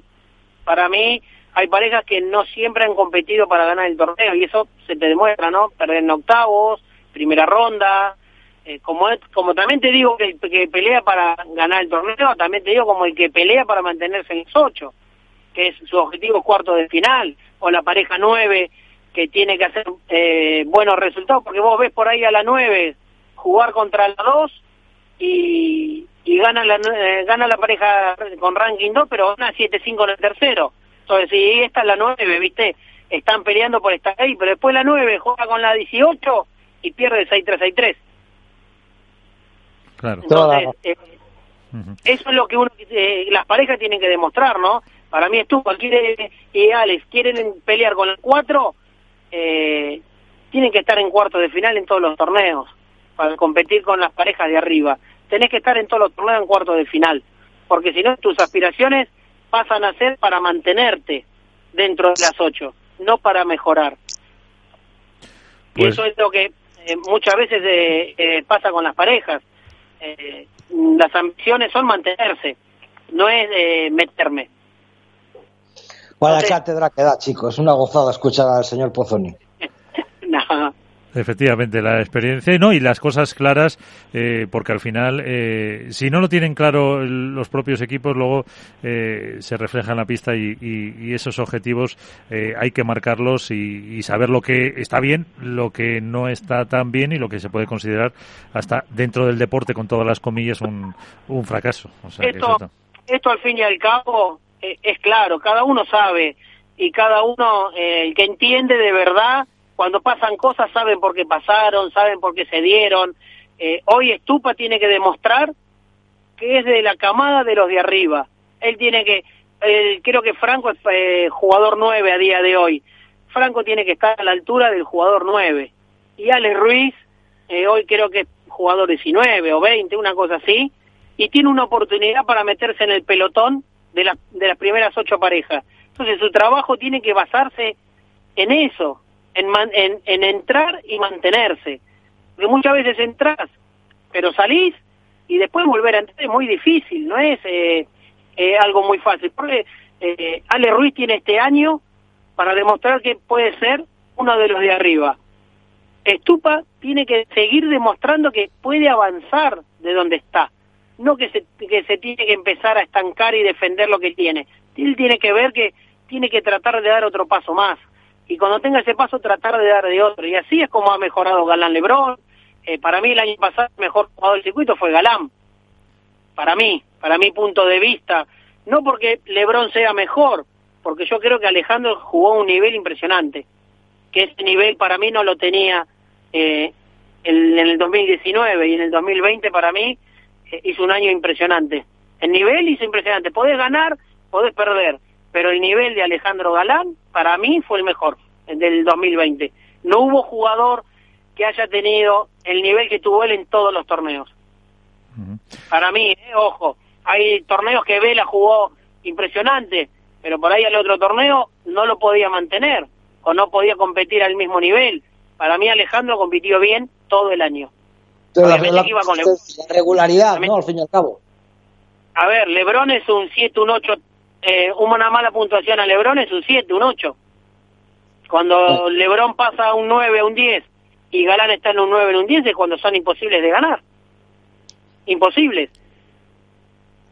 Imposibles. Yo creo que, mira, Sancho y, y, Franco, eh, en Marbella, el, el partido que pierden, fueron dominadores todo, todo el partido, menos el primer set, que también lo podrían haber ganado, estadísticamente te hablo, ¿eh? No, no que lo hayan merecido más o menos, pero estadísticamente fueron superiores. Pero en los momentos importantes, si vos no ganas la pelota que tenés que ganar, da igual que en la estadística diga que vos generaste más. Tenés que ganar la pelota que tenés que ganar. Y eso es, el, eh, es así y va a ser así siempre. Porque si vos fallás cuando no tenés que fallar y el otro te la gana, vos empezás a perder confianza y el otro se empieza a ganar. Empieza a ganar la confianza. Y es lo que nos pasó a nosotros. Nosotros dominamos, pero no cerramos. Mala suerte. Después en Alicante, en la final contra ellos, nos pasó lo mismo. Fuimos claros dominadores, pero perdimos. ¿Por qué? Porque ellos en los momentos importantes responden y nosotros en los momentos importantes no respondimos. Fácil. No hay, no hay otra explicación. Es así. Y yo, por eso yo considero que para mí Galán ha estado en un nivel altísimo. Pues más claro no sé. Escucha, espero que este año no lo repita, cabrón. Que no lo repita, cabrón. Que baje un poquito. bueno, eso también os encargaréis vosotros. Pues un placer. Eh, Carlos Posoni, eh, aprender también de todo lo que nos eh, cuentas, eh, que te volveremos a molestar más veces y que te vaya muy bien por Alicante, que disfrutes de la, de la playita. Muy bien, eso, eso está hecho. Muchas gracias. De, Alicante. Pues ahí, a ver si podemos acercarnos. Carlos. Un, un, abrazo, Carlos. las cosas claras. Iván Alberto, lo que nos ha dicho Carlos. Eh, quien, quien le conoce sabe, sabe quién es, lo claro que habla y lo mucho que se puede aprender de él. Y para quien no le conocía, pues este es Carlos Posoni, un, manual de pádel, una persona que transmite muy, muy bien, sobre todo, porque desde la claridad se pueden decir muchas cosas, pero decir las cosas como son eh, y aceptar no siempre es fácil. Y, y, eh, en este caso, por ejemplo, la lectura que hace de lo galán Lebron, la lectura natural que hace del juego que tuvieron Sancho y Estupa. Creo que todos coincidimos en general con cómo, cómo vio el padre, que lógicamente él está más capacitado técnicamente, estratégicamente, al ser su profesión, pero no tendría por qué ser tan abierto eh, analizándolo y podría errar desde una perspectiva subjetiva eh, al ser, bueno, pues al estar con Estupa. Y luego, eh, bueno, también en el futuro, porque el proyecto de Stupa y de Alex Ruiz es el que quizá más le chirría a todo el mundo por una cuestión de ranking, no porque Alex no tenga, no sea un talento que ha hecho semifinales de World del Tour en varios torneos, que no se puede olvidar, pero sí por una cuestión de ranking, pues bueno, a lo mejor Stupa eh, todos lo ubicábamos con jugadores eh, que optaran a la pareja número uno, y él lo dice, este es el año para que Stupa siga ahí y siga demostrando que, que es uno de los llamados a liderar el Padel Mundial y es el año para que Alex eh, se enganche a ese pelotón de los que quieren optar a estar en el top 10. Entonces, le agradece siempre un Carlos Posoni en una entrevista. Efectivamente, pues vamos a seguir hablando claro porque encima eh, hoy hemos empezado el programa con Miguel Lamperti y vamos a terminar, eh, bueno, luego de llegar al mangazo y eso, pero vamos a terminar porque poníamos deberes a nuestro técnico de cabecera, Manu Martín, muy buenas. ¿Qué tal? Muy buenas noches a todos. Eh, te poníamos deberes que tú me recordabas convenientemente, porque uno va teniendo una edad ya y, se lo olvidan. Y, precisamente me recordabas que también hemos pedido que analizaras esa, esa pareja eh, de Lamperti y Arturo Coello. Sí, señor. Tenía deberes que la semana pasada no nos dio tiempo, así que nos faltaba por analizar esta parejita, que además si ya habéis tenido a Miguel, pues la tenéis fresca. Sí, sí, y pues eso, eh, él, eh, yo le preguntaba, digo, ¿te va a tocar defender este año más? Y se reía y dice, ya me he tenido que, ya me he tenido que agachar varias veces en los entrenamientos.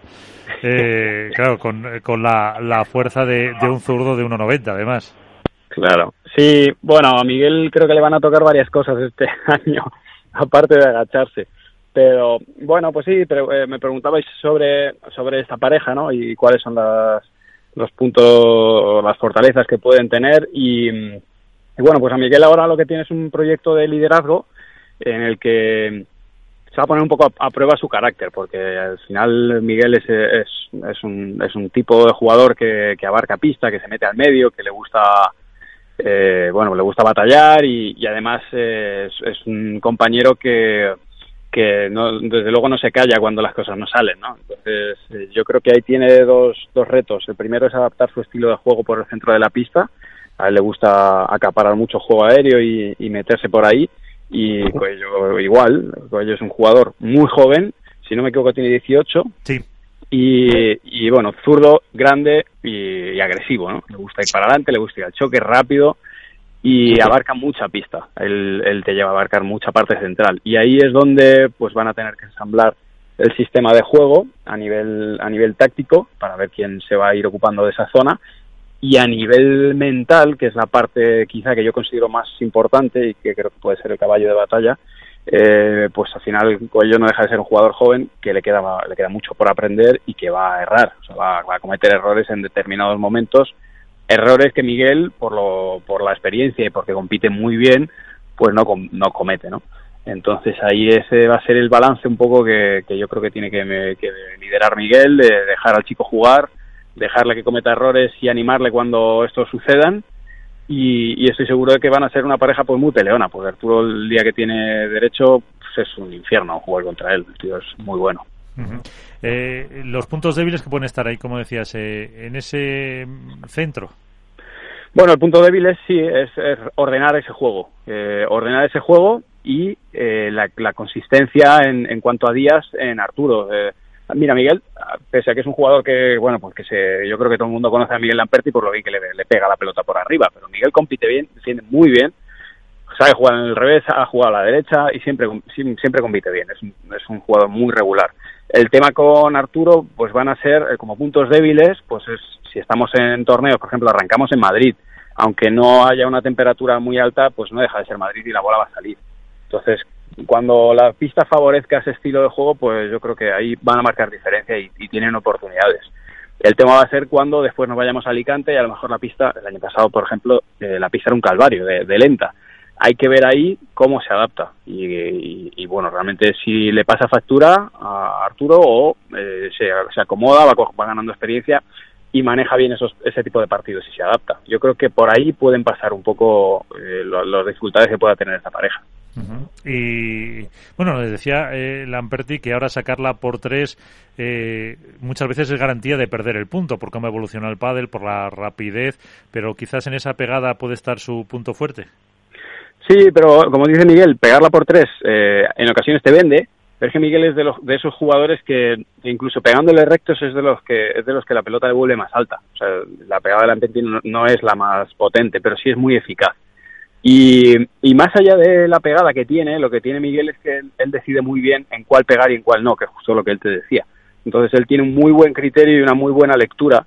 Entonces, en cuanto a efectividad, si no es, si bien no es el que mejor le pega, es de los que mejores decisiones toman. Igual que le, le vemos a Velasteguín, si Velasteguín le pega dos pelotas seguidas, eh, bueno, puede ser porque de enfrente le ha dejado los globos malos, ¿no? Pero probablemente es que va con el marcador un poco al cuello. Porque si él tiene la oportunidad de ganarte el punto con tres bandejas, te lo gana con tres bandejas, no, no, no le pega porque sí. Entonces, bueno, este tipo de jugadores al final se, se adaptan bien y, y, Miguel pegándole recto la bola le vuelve alta, o sea que yo creo que, que no, no pasará mucho problema por ese, en ese sentido. Uh -huh. eh, Iván o Alberto, ahí tenéis a Manu. Iván. Sí, no, estoy aquí, estoy aquí. No, yo lo, lo que por rebatir un poquito a, a Manu, ¿no? En sí, pues de... llévale la contraria. Bueno, me llevo la contraria. Bueno, buenos días, Manuel. Bueno, yo, no es por llevarle la contraria a un, a un técnico como, como, Manu, ¿no? Pero también lo estaba comentando Miguel, ¿no? El, que él dice que el punto complicado que puedan tener eh, Miguel y, Arturo es el medio, ¿no? El ponerse, el ponerse de acuerdo. Pero también lo ha dejado muy claro Miguel, ¿no? Eh, el aspecto físico, la potencia del salto de, Arturo va a condicionar mucho el, eh, el que entre Arturo a rematar, porque lo que tú dices que, que Miguel si la pega plana se la trae, pero después de 35 años, por decirlo, pegando la liftada, buscando la salida por tres, le puede costar mucho el cambio ese a, pegar el planazo que pega Vela, ¿no? A lo mejor es ese cambio le puede costar y por eso van a decidir dejar las bolas altas a Arturo. Sí, a ver, yo, yo estoy, eh, fíjate que una cosa es lo que te dice que, quiere el jugador y otra cosa es lo que hace el jugador. Entonces, está claro que Miguel busca un jugador joven, o sea, si tú lo piensas, jugador joven, agresivo y zurdo. Eh, ahora mismo todos los jugadores de, de, 40 años están buscando algo así. Pero, pero luego ensamblar eso dentro del sistema de juego, como te digo, Miguel va a querer hacerlo, pero cuando te llega el punto de oro y la bola queda en el medio, eh, estoy seguro que lo va a intentar, pero va a haber, o sea, de hecho ahí está un poco el, reto que tiene Miguel, ¿no? El, delegar y, y, que entre el chico. Porque, bueno, pues cuando sabes que llevas 20 años haciendo lo mismo y que sabes que más o menos lo puedes hacer bien, a Miguel le conviene cuantos menos remates haga y cuantos menos kilómetros haga, pues mejor, porque ya está en una etapa de su carrera donde, bueno, pues oye, tiene que ir cuidándose y, tiene que desgastando, desgastarse lo menos posible. Lo que pasa es que a veces delegar, pues cuando, cuando Arturo lo, haga bien, está fenomenal, pero va a haber momentos en los que falle porque fallamos todos, ¿no? Entonces, pues te decía que el, reto de, Miguel es gestionar bien ese, ese delegar el centro, que hasta ahora no lo ha hecho mucho, y, y bueno, y, aguantar ahí el tirón cuando las cosas no salgan bien, porque no saldrán bien en algunos momentos, pero ese, si se sobreponen, pues yo creo que pueden hacer una muy buena temporada. Iván. Digo, Alberto, no sé cuál. Ah, vale, voy yo. ¿Qué tal, Manu? ¿Cómo estás? Muy buenas.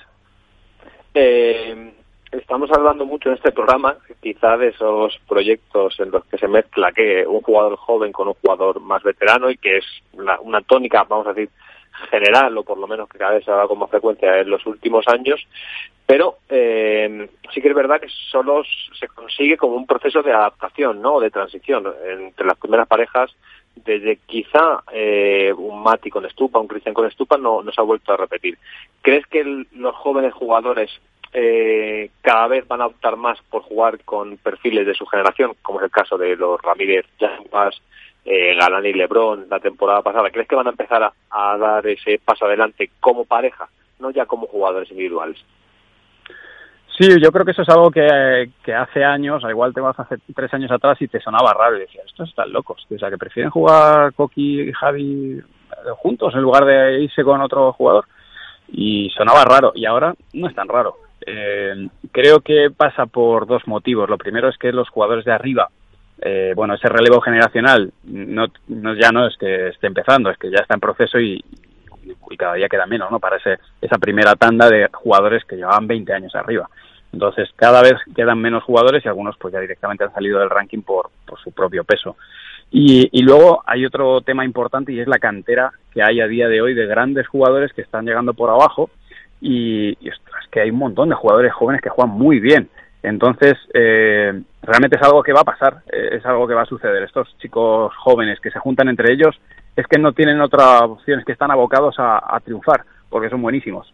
Entonces, si hacen una buena pareja y, hace, y, los entrenadores hacen un buen trabajo y ellos consiguen estar centrados, es que no tienen otra opción que jugar bien y, y llegar arriba. Entonces, acortar el camino jugando con un compañero que ya está arriba, que se sabe que va hacia abajo, eh, realmente no tiene sentido. Y yo a, muchos de ellos, cuando me han preguntado, yo solo, esa es la recomendación que le doy. Confía en ti, confía en el proyecto y trabaja duro, porque no tienes otra opción que triunfar. Es que lo vas a hacer seguro. Entonces yo creo que sí. Em, además, eh, el que sea un proyecto entre dos jóvenes puede dar más continuidad precisamente a ese proyecto, no les eh, acucian tanto las prisas. Sí, muchas veces las prisas vienen por el entorno, no vienen por ellos. El tema es que al final, bueno, pues patrocinadores, eh, managers, sponsors, eh, eh, en ocasiones les, les ponen la, la zanahoria, ¿no? Y, y, claro, dices, es que, ostras, que si juego y si me meto en este ranking, la zanahoria que tengo, pues me cambia el variable y es que a lo mejor la diferencia son tantos euros. Y en ocasiones es que lo necesitan. Entonces, eh, o sea, si ellos económicamente tienen su, un sustento estable y están bien aconsejados, eh, es que tiene todo el sentido del mundo, porque no tienen prisa, efectivamente. De la otra manera, ya, si enganchan con un jugador que va hacia abajo, que va hacia abajo no, por, no es por casualidad, es porque el físico dura lo que dura. Entonces, eh, está claro que ese proyecto va a ser un año o dos, y al año dos vuelven a cambiar y vuelven a rehacer el estilo de juego y vuelven a, bueno, o sea, tiene sus cosas positivas, lógicamente, pero pero con la cantera que tenemos hoy eh, en España y que incluso algunos jugadores de fuera ya están empezando a venir y se están formando, yo creo que es momento de, que los que realmente tienen posibilidades apuesten por consolidar una buena pareja y trabajar. Y, y, es que los resultados, como te digo, es que van a salir, van a salir adelante y hemos visto bastantes parejas y bastantes ejemplos ya de que, de que esto es, es una manera de, de construir proyectos que funciona. Pues eh, casi con eso nos vamos a quedar. Eh, Manu, recuérdanos dónde te podemos seguir, dónde algunos no mejoramos tu padre, pero la gran mayoría sí. pues en YouTube Mejora tu padre, lo podéis seguir. Eh, y en Instagram y Twitter en arroba manumartin83. Ahí, ahí me podéis encontrar, o en la web de mejoratupadel.com o punto .e, no sé, igual, creo que son las dos, pues ahí también. Pues Manu Martín, como siempre, un placer y muchísimas, muchísimas gracias. No hay de qué, a vosotros, equipo. Un fuerte abrazo. Buenas noches. Buenas noches. Eh, Iván, eh, Alberto, eh, pues ya ha quedado faena de Aliño. Ha quedado una, una faena rápida y de Aliño para salir del paso. rápido llevamos dos horas, o sea que... Así ya lo veo. Pero es que, es que, lo bueno es pasar rápido. Eso es. Eh, pues a los dos, muchísimas gracias. Hasta el próximo programa y a jugar dentro de lo que se pueda con seguridad. Abrazo grande. Un abrazo a todos.